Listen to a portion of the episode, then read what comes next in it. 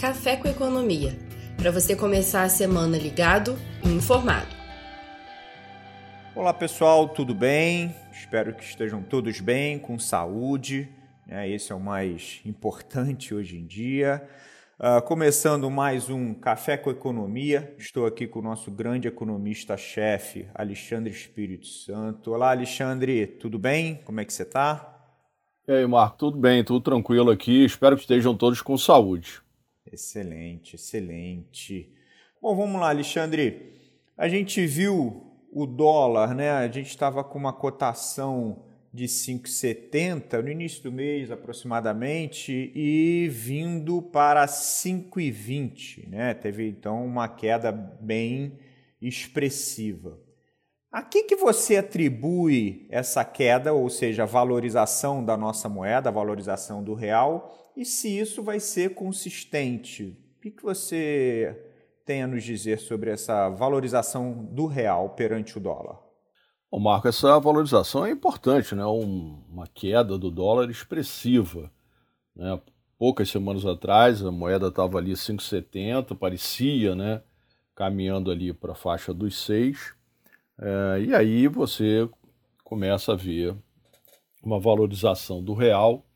E na semana passada a gente chegou ali perto dos 5,20, como você corretamente mencionou. Eu vejo, Marco, é, com bons olhos a queda, apesar de acreditar que grande parte né, de, desse comportamento favorável do real não tenha é, a ver muito com méritos nossos. O que, que eu quero dizer com isso? Né? A moeda ela é influenciada por fatores domésticos e fatores internacionais. Né? Fatores domésticos seriam, por exemplo, a gente fazendo é, o nosso dever de casa no lado fiscal, né? depois do orçamento, teoricamente as coisas deveriam fluir melhor, não está acontecendo. É, temos problemas relacionados não somente à economia, mas também questões políticas que atrapalham.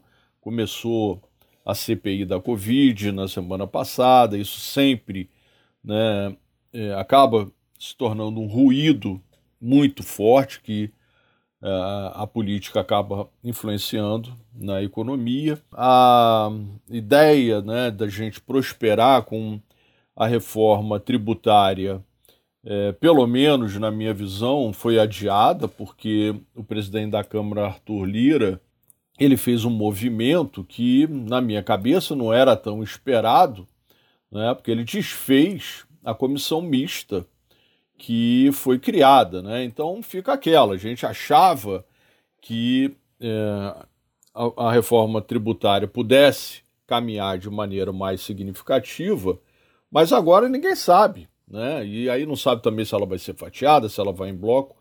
E mais uma coisa, né, Marco? É, reforma tributária sempre é um problema. Sempre traz discussões passionais. Veja o que está acontecendo na Colômbia. Né? todo o estresse que está acontecendo na Colômbia, inclusive né, com situações é, desagradáveis, né, violentas, começaram né, há poucas semanas atrás com a reforma tributária de lá.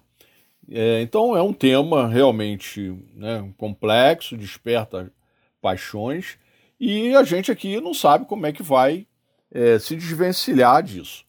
Então, é, voltando creio que por esse lado não, não tinha muito porque esse dólar cair. É, agora, o lado externo, esse sim, porque o cenário internacional é, ele é um cenário de gradativa recuperação, apesar dos números na economia americana. Né, depois a gente pode até falar disso, Marco tem, tem número que vai para um lado, tem número que vai para o outro, no mesmo setor, né? A gente comenta isso mais à frente se você quiser. E tem também, é, e acho que esse ponto é muito, muito relevante, o preço das commodities. Porque é, o país, né, o Brasil, um produtor de commodities, né, commodities tanto agrícolas quanto é, commodities metálicas, minério de ferro especialmente, e o preço né, vem subindo muito fortemente no mercado internacional e isso nos auxilia é, com entrada de dólares, porque vamos vender né, essas commodities e receber dólares por elas. Entendi. Não, é, é verdade. E aí um ponto muito importante que você até já adiantou, commodities.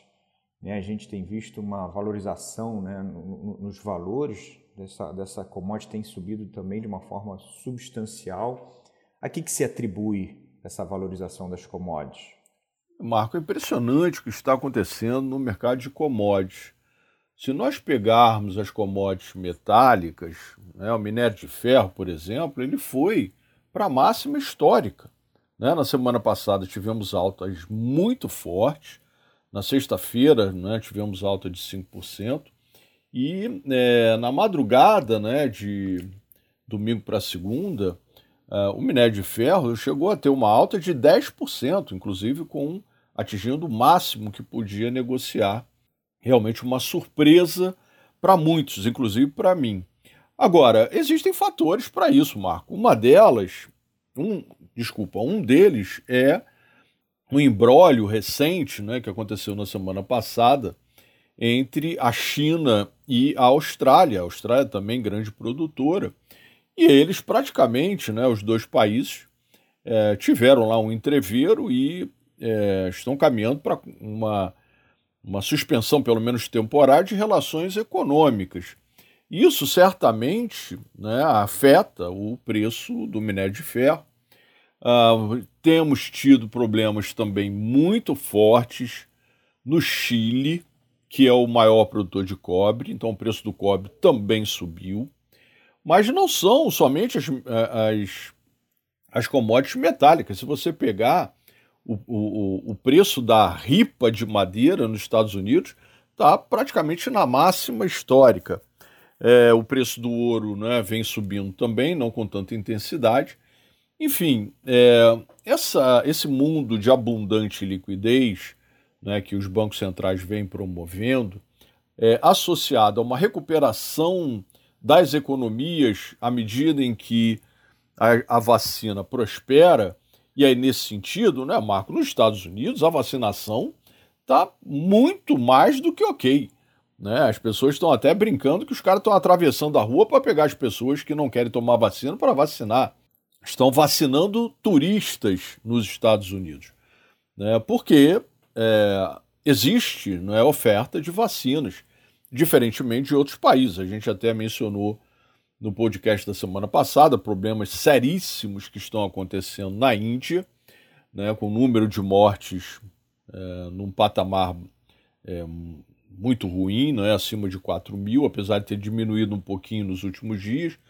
É, tem acontecido, vou até bater na madeira aqui, Marco, uma consequência é, lá na Índia que é um chamado fungo negro, que é uma, uma consequência é, que é, aqueles que tiveram a doença estão tendo, né, especialmente os com, com comorbidade.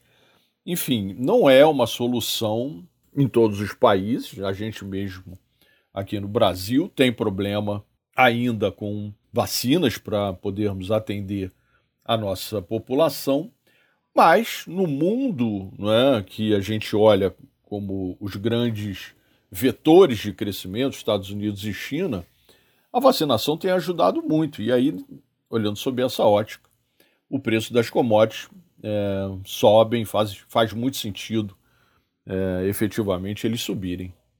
Ah, muito bom. Não, é verdade. A gente está vendo aí um, uma, uma alta no preço das commodities bastante considerável. O outro ponto que você mencionou também é referente aos dados de criação de novos empregos nos Estados Unidos. Né? A gente tinha uma expectativa de criação, né? o mercado tinha, na verdade, uma, criação, uma expectativa de criação de um milhão de vagas, foram criadas um pouco mais de 200 mil vagas.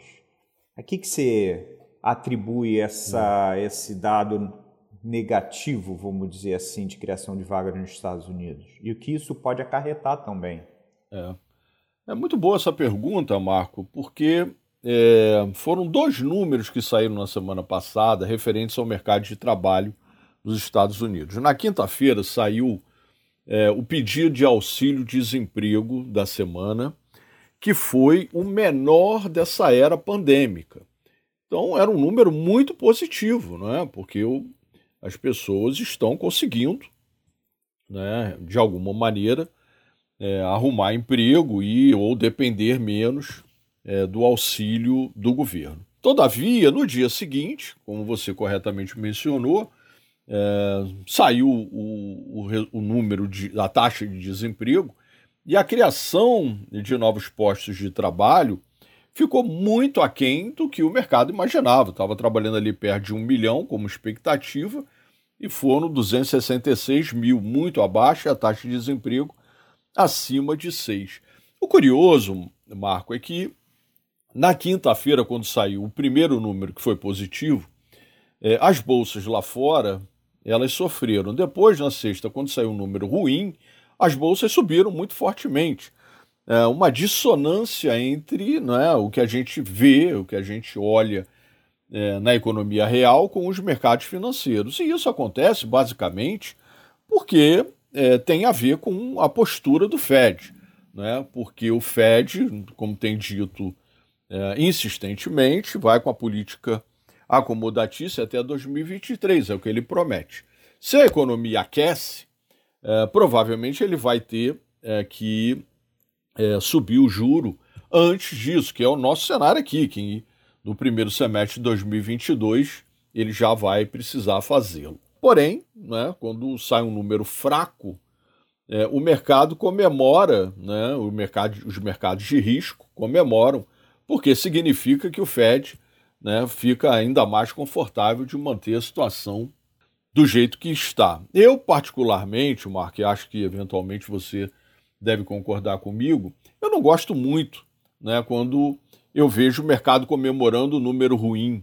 Né? Eu acho que a gente tem que comemorar número bom, que a economia está voltando depois desse mais de um ano aí de é, recessão, né, de desemprego por conta desse vírus maldito. De qualquer maneira, mercado é mercado, a gente tem que acompanhar.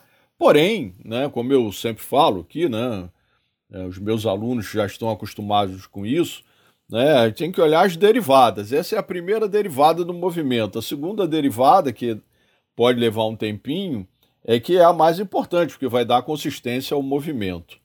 Eu acho que é um pouco isso, Marco. Bom, e para aquela nossa grande mensagem da semana? Obrigado, Marco. Essa semana a gente tem um número muito importante né, na terça-feira, que é a, a inflação é, né, o, o, o, IPCA do mês de abril.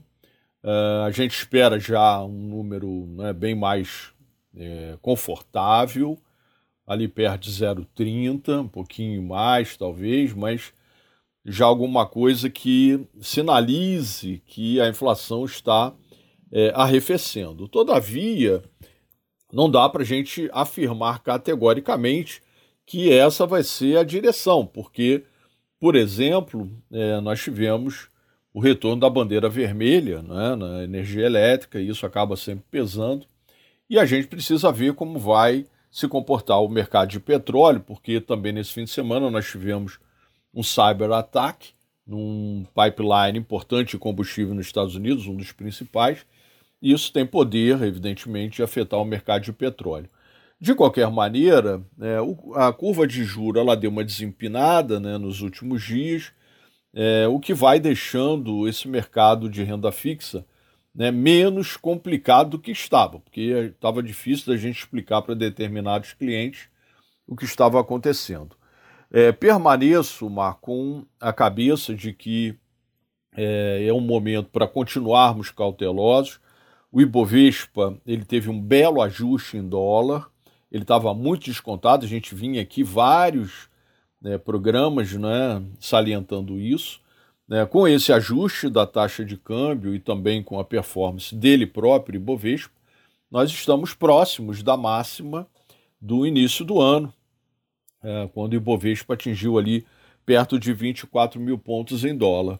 É, alguns papéis na Bolsa, por exemplo, estão muito é, convidativos, né? o caso da Vale, por exemplo, conta do minério de ferro, né? o setor siderúrgico e alguns outros, mas, de qualquer maneira, é, como a gente acabou de mencionar aqui ao longo do programa, é, a dissonância entre o mundo real e o mundo financeiro ainda nos é, convida a um pouco de cautela, Marco. É isso.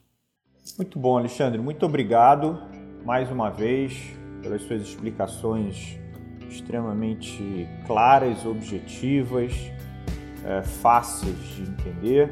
Muito obrigado a todos pela audiência. Uh, não esqueçam de nos acompanhar uh, nas nossas redes sociais, no Instagram, no arroba Orma Investimentos, também no nosso canal do YouTube. E fiquem muito à vontade em entrar em contato conosco, nossa área de atendimento tem um prazer enorme em falar com vocês, em poder ajudá-los. Ok? Muito obrigado, pessoal. Um grande abraço, uma excelente semana e muito sucesso. Tchau, tchau. Tchau, pessoal. Boa semana.